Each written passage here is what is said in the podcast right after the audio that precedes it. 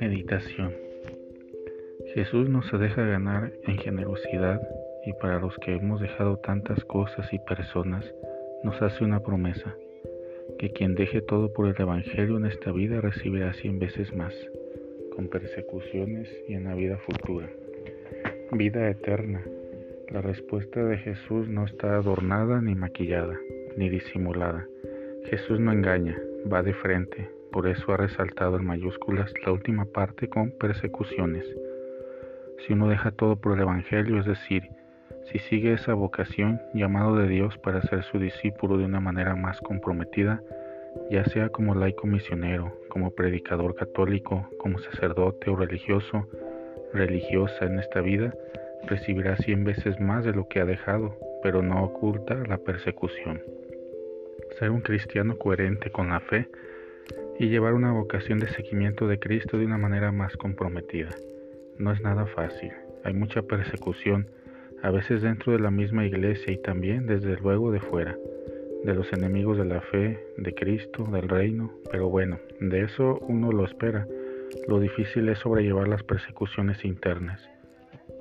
Por eso, hermanos, oren mucho, muchísimo por los sacerdotes, los obispos, el Papa, los misioneros y misioneras, los laicos comprometidos por la causa del Evangelio. Todos así nos convertimos en misioneros, con la poderosa fuerza de la oración que también nos mantiene en comunión.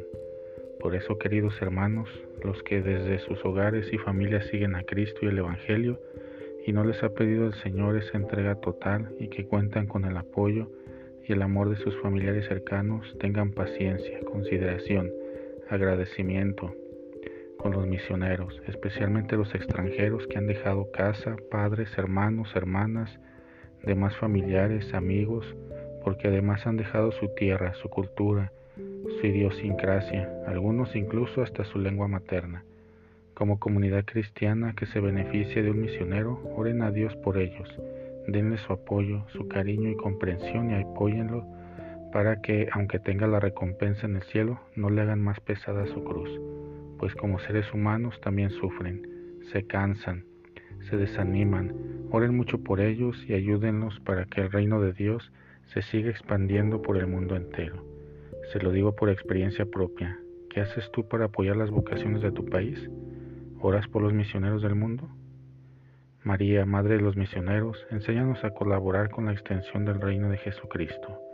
Dios les bendiga. Oren por mí que estoy orando por ustedes.